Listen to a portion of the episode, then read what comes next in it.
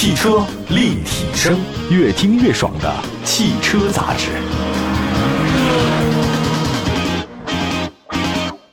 各位大家好，欢迎大家关注本期的汽车立体声啊。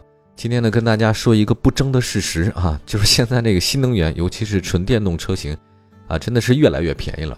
那在目前国内市场上呢，不到三十万就已经能买到尺寸不小，而且续航里程超过五百公里的纯电动的中型 SUV，或者说中型跨界 SUV。我这里面分布的势力还比较均衡，有新势力啊，像这个特斯拉什么的。另外呢，还有像大众啊、福特这些国际品牌的车型。我前两天听到一个消息，说贾跃亭那边好像价值两百万的车。花五万定金啊，也可以搞一个贾跃亭做的一个新能源车，当然他在美国那边啊。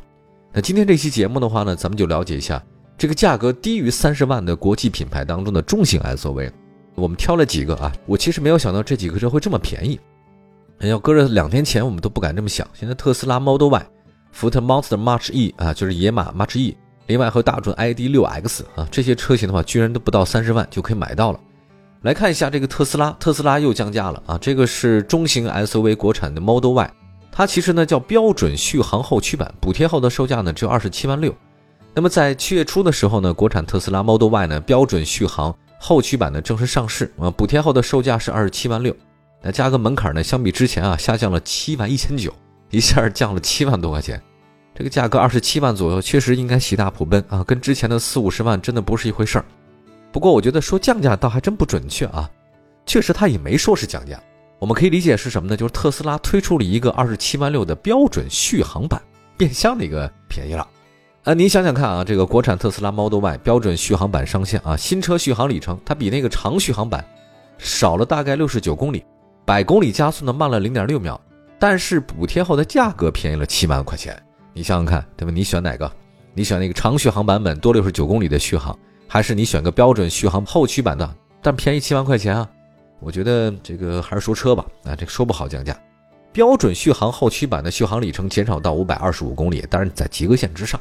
那电池方面的 Model Y 的标准续航后驱版呢是磷酸铁锂，而长续航的全轮的这个驱动版呢采用三元锂电池。电池质保期方面的话呢，标准续航后驱版呢是八年或十六万公里，那长续航的全轮驱动版呢是八年或十九点二万公里。它是有点缩水啊，但是影响不太大，因为质保年限都是八年，这个没什么太大区别。另外，动力系统方面呢，特斯拉 Model Y 标准续航的后驱版的搭载是后置永磁同步电机，总功率的二百二啊，总扭矩四百四。长续航的全轮驱动版呢，还有前感应异步电机，系统总功率呢是三百三十一，总扭矩呢五百五十九啊，零百加速呢是标准续航版五点六秒，它只比那个长续航版本呢慢了零点六秒。各位就是。一秒钟是什么概念？好，一秒钟，这就是一概念啊！你能零百加速，有几个人在马路上起步的时候直接一脚电门踩到底，零到一百？那没有几个人呢，那真是疯了啊！那配置方面的 Model Y 标准的续航后驱版呢，跟长续航的全轮驱动版没有区别。它有前后排的头部气囊、胎压显示、车道偏离预警、主动刹车、车道保持辅助、全速的自适应巡航、前后泊车等等啊，这个都是标配。我觉得大家如果愿意的话呢，没必要选装那个增强版的自动辅助驾驶功能包，真的。你或者你选那个完全自动驾驶能力包，这个完全不用选啊，因为你你选了它，你在路上你也不自动驾驶，对不对？呃，另外再看一下特斯拉啊，现在确实非议不少啊，但是对它销量影响好像也不是很大。Model Y 六月份交强险数量呢是一万一千五百一十三辆，上半年呢总的交强险数呢是四万六千五百七十辆。那现在呢？特斯拉 Model Y 的价格门槛低到二十八万了。我觉得很多原本是打算花二十五万块钱买紧凑 SUV 的消费者啊，考虑一下你是不是买个特斯拉 Y 啊，尝尝鲜。我觉得特斯拉呢确实有很高的一个认可度。那不，我觉得不仅咱们这儿，国内的这个 Model Y 需要等啊，在国外也等。北美地区吧，这个特斯拉确实也是很抢手的啊。那么接下来，除了刚才我们说那个特斯拉 Model Y 的这个大杀器标准续航版推出以后，引发了国内电动车市场的震动啊！那么接下来的话呢，我们就说说它的竞品，因为面对 Model Y 的标准续航版的强势入场，一个同一个价位区间的这个竞品们怎么办呢？它的竞品是谁呢？其实就是它在北美的老对手的电马啊，它 它就不叫野马了，因为福特 Monster 这个 March E 呢，它其实是电马，电动车补贴后的售价只有二十六点五万起。那现在呢，它也新增了一个长续航后驱 SE 版啊。我们简称呢叫 March E SE 版，这个是什么呢？就是福特野马的长续航版本的入门车型。它这个补贴后的售价多少呢？二十八万二。哎，它直接对标的是谁呢？实际上就是它的对手大杀器 Model Y 的标准续航版。你搞了一个标准续航版，好，那我福特野马搞一个长续航版，价格跟你差不多，你看着办吧。那现在福特中国电动车像北京、成都、青岛、深圳、东莞啊五个地方的首家城市店也同时开业。其实现在真的是在美国那边啊，特斯拉 Model Y 的强劲对手就是福特。福特野马 March E 呢，在美国那边呢抢了很多 Model Y 的份额，那飘扬到咱们这儿来呢，能不能威胁到特斯拉呢？哎，我们先说一下车型吧，对吧？比较一下车型之后呢，大家才能更有发言权。这个福特野马呢，它其实大家都知道是燃油跑车很经典啊，但今天说的 March E 呢是轿跑 SUV。不太一样了，是轿跑 SUV，各位定一下啊。官方当时售价是二十六万五到三十七万九啊，顶配版的车型价格呢，仅仅比那个福特野马入门机高一点点，呃，售价呢大概是三十六万九千八。那么在七月十七号呢，福特又增加了长续航的后驱 SE 版，刚才说到了售价二十八万二。那价格上来看呢，其实这 Monster March E 呢，它比那特斯拉的那个价格呢，好像还低了一点点啊，因为它还有一些这个优惠啊，各种方面的浮动啊。我觉得这个事儿呢，实际上值得大家好好去琢磨一下的啊。福特野马 March E 定位纯电中型 SUV，那么一九年洛杉矶车展发布啊，二零二零年底呢在海外市场交付。咱们国产版的野马 March E 跟海外版的基本是一致的，而且都是采用 GT 高性能版的外观。那么做一款纯电动车，March E 的前脸采用封闭式的格栅设计，六边形的鲨鱼嘴，这个造型气场还是挺足的。内部的中网呢是碳纤维啊，亮黑涂装，中间的野马 logo 呢可以点亮一下，歘，马都亮了，电马啊，配合三段式的 LED 日间行车灯啊，这个很容易认出它就是野马。它这个 March E 呢采用轿跑 SUV 的溜背啊，大尺寸轮圈啊，这个本身它就有不错的运动气息啊，很野性。那跟传统车型相比的话呢，这个野马的 March E 呢是无门把手，按下这个按钮车门会自动弹。那车尾呢，还是他们家的这个家族设计啊，经典的三柱状的 LED 尾灯，它的这个轴距呢是二九七二啊，差一点到三，达到中型轿跑 SUV 的水平了。十五点五英寸多媒体大屏加十点二英寸的全液晶屏啊，内饰感很好。那福特跟百度深度合作的这个 SYNC 加二点零智能车联系统，也符合咱们中国车主的日常需求。来看一下动力方面，March E 呢提供标版长续后驱版、长续四驱版，还有 GT 啊 GT 版。加速性能方面的话呢，我们要看一下啊，长续航版零百加速七秒，长续航版全驱版五秒，GT 版的话呢三点六五秒，不到三十八万啊，买辆不到四秒能破百的 SUV，我说的是它 GT 版啊，这个价格呢，你说优惠嘛，倒还确实是比较优惠，但是需求量应该不大。续航方面的话呢，GT 版的续航里程是四百九十二公里，标行版的是五百一十三公里，长续航版后驱的是六百一十九公里。长续航版全驱的是五百四十公里，其实跟那特斯拉呢伯仲之间吧，差别不是很大。当然，它其实跟特斯拉一样啊，这个安全配置方面呢，福特野马 March E 呢也有一个什么驾驶辅助专业包啊，里面什么都有，得看大家自己想不想了，对吧？另外呢，二十六万五千那个标准续航版的后驱就完全够用了。如果你要是续航高的话，买二十八万二的长驱，一万七千块钱我能换一百多公里的这个持续续航，我觉得这个比较值。好吧，我们那个说实在话，March E 这么一推啊，我觉得它对标的很明显嘛，就既生瑜何生亮啊，你这肯定就是标着 Model Y 来的。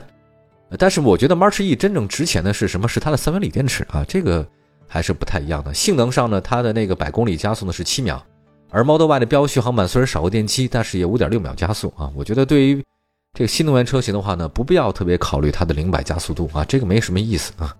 但是我觉得。如果你啊，就产品力来讲，你要对续航不是那么刚需，而且青睐操控，其实 Model Y 的标续航合适一点。但是啊，这个福特野马 SE 这个版本是个很好的选择，对吧？我觉得他们的官网说的也好啊，福特官网说了，我们的野马的 March E SE 这个版本就是为了你更多的选择，哎，也也就是给你除了特斯拉以外，你选我，好吧？我们休息一下啊，今天也说到不到三十万你就能买到的国际品牌的纯电汽车有哪些？马上回来。汽车立体声，继续回到节目当中，欢迎大家呢关注本期的汽车立体声啊，我们两百多个城市呢都能听到节目，线上线下都有。今天呢，咱说说不到三十万就能买到国际品牌的纯电动车，我觉得这个其实还是挺特别的。这个以前纯电车型的话，四五十万吧，那个时候很多精英人士或者尤其是像大的互联网公司，这些呢，这个高管们往往就标榜自己呢是这个科技感很强，所以特别喜欢买四五十万的这种新能源车型。但是现在呢，这些车呢不到三十万了，国产化以后呢就更便宜，二十几万。我们来看一下，还有一个啊，就不甘寂寞啊，大家也都知道，大众呢在燃油车市场确实在国内呢很有不可撼动的地位，他们现在开始发力新能源了。我觉得作为那个上汽大众啊，全面迈向电动化和智能化的一个产物，ID.6X，在这个科技智能配置上呢，确实是被厂家和大众的粉丝呢寄予了厚望。开句玩笑话，我觉得这个车寄托了全村的希望。这个车呢，我要推荐一下，补贴后的售价，ID.6X 上汽大众的二十三万九千八百八十八，就是二十三点九八八八。而且其实不到二十万价格的 ID.4X 呢，大家也看到了，就上汽大众呢对中国纯电市场它是有野心的。你比那 ID.4X 尺寸更大的 ID.6X 呢，是六月十七号正式上市，补贴后的售价呢是有零有整，小数点号精确到第四位了，二十三万九八八八到三十三万五八八八。它那个纯净版的续航呢是四百三十六公里，纯净长续航版、极致长续航版、ID 初见版三款车型的续航都是五百八十八公里，这个还算是能打的。劲能四驱版续航里程是五百一十公里，你用二十四万。买辆大众品牌的中型七座 SUV，即使这个价格呢放在燃油车市场，它也是有竞争力的。何况呢，ID.6X 还是纯电。那么我说句题外话啊，就是我记得上个月，上汽大众 ID.6X 公布它那个二十三万九千八百八十八的一个起售价，我朋友圈也被刷了一下屏哈，大家都说这个价格，哎呀，好香啊！难道不香吗？二十四万买个纯电 SUV 大众的。但是呢，前两天我记得特斯拉呢突然官网放了一个啊，我们标准续航版后驱的 Model Y 二十七万。嘿，一下这个大家好像沉默了一下啊。ID.6X 当然其实跟 Model Y 的定位是不一样的，但是它的价格确实是差别也不大了，重合了，那自然就形成了竞争关系啊。我觉得这个事情越变越好玩了。好的，我们还是说车吧啊。那个 ID.6X 呢是大众的最新电动车设计语言，整车呢还是挺饱满的，有线条，有流畅感，很好。它有一个叫做 iQ Lights LED 矩阵式智能大灯。辨识度还是挺高的，尤其是那前后大灯呢，还能在车主你靠近的时候或离开的时候，它有个叫迎宾唤醒光效或者离车休眠光效啊，这很有仪式感。这个车就是你的。那 ID.6X 内饰呢是贯通式的仪表盘啊，很多悬浮设计，视觉上呢有点这个拉宽了内饰效果，层次感是有的。那座舱呢也是数字化啊和轻松的交互的灯光，它有很强的那个体验感，就是数字化的体验感。那么 ID Light 的光语系统呢，可在导航啊、来电呐、语音交互啊、啊这个警示等多个场景呢，发出不同颜色的光提醒你，跟你交流，通过灯光来交流。而且它有一个抬头显示，这可以把行车信息和路况导航呢投到前挡风玻璃。所以人都说奥迪灯具厂啊，当然奥迪的母公司不就是大众嘛，对吧？ID 六 X 呢，这个轴距是二九六五啊，第三排空间也还达标了。动力系统方面的话，两驱版是后照。单电机设计，那纯净版最大功率一百五，那最大扭矩三百一；纯净长续航版本的最大功率一百五，最大扭矩三百一。还有那个劲能四驱版呢是前后双电机，所以它的功率比较大，两百三。呃，另外呢，它的这个最大扭矩四百七十二，所以有劲儿吧？这电动车很多人说这个确实有操控感。ID.6X 呢，它搭载了 iQ Driver L2 加级的自动驾驶辅助啊，这个包括以交通拥堵辅助系统和 ACC 自适应巡航系统为子功能。支持方向盘脱手检测及自动跟车启停。另外呢，前部的安全辅助系统也有挺多的，什么变道辅助啊、车道偏离等等，特别多。那么 ID.6X 呢，还全系标配六安全气囊、前排正面气囊、侧气囊、前后贯穿式的头部气囊等等啊，还有包括 DCC 动态悬挂系统。现在大家比较流行这个啊，动态悬挂就是毫秒级内做出反应啊，这瞬间呢，根据路况改变悬架的软硬程度啊，这个还是比较高科技的。就驾驶舒适性还是挺强。说完了大众的 ID.6X 啊，简单的把这三款车都介绍了一下，他们都是这个国际知名品牌啊，但是售价呢却好像并不比同级别啊、同配置的燃油车贵。我觉得买纯电动车现在不需要花很多钱了，很多消费者呢主动选择它们。呃，另外之前我们很多全国大概两万四千多家 4S 店啊，我在想这两万四千多家 4S 店里面，它应该绝大多数都是卖燃油车的。未来中国啊，肯定是新能源车的天下。新能源车天下两万四千多家四 S 店，以后肯定会面临一个转型的一个问题。随着新能源车越来越多，咱们国家的这个政策呢是越来越扶持。燃油车真的就是它这个能源是不能再生的啊，它迟早它会有用完的一天。那么这个新能源的话呢，一定是有大的空间的。那么我们可以想象一下，什么时候我们全国两万四千多家四 S 店会不会有两万多家做新能源的？四千多家是这个燃油车的，当然甚至可能两万多家四 S 店也会没有，也不是没可能，对吧？哎呀，汽车世界变化快啊，这个大家可以随时关注一下。这里是汽车立体声，我们全国两百多个城市落地播出，我们下次节目再接着聊，拜拜。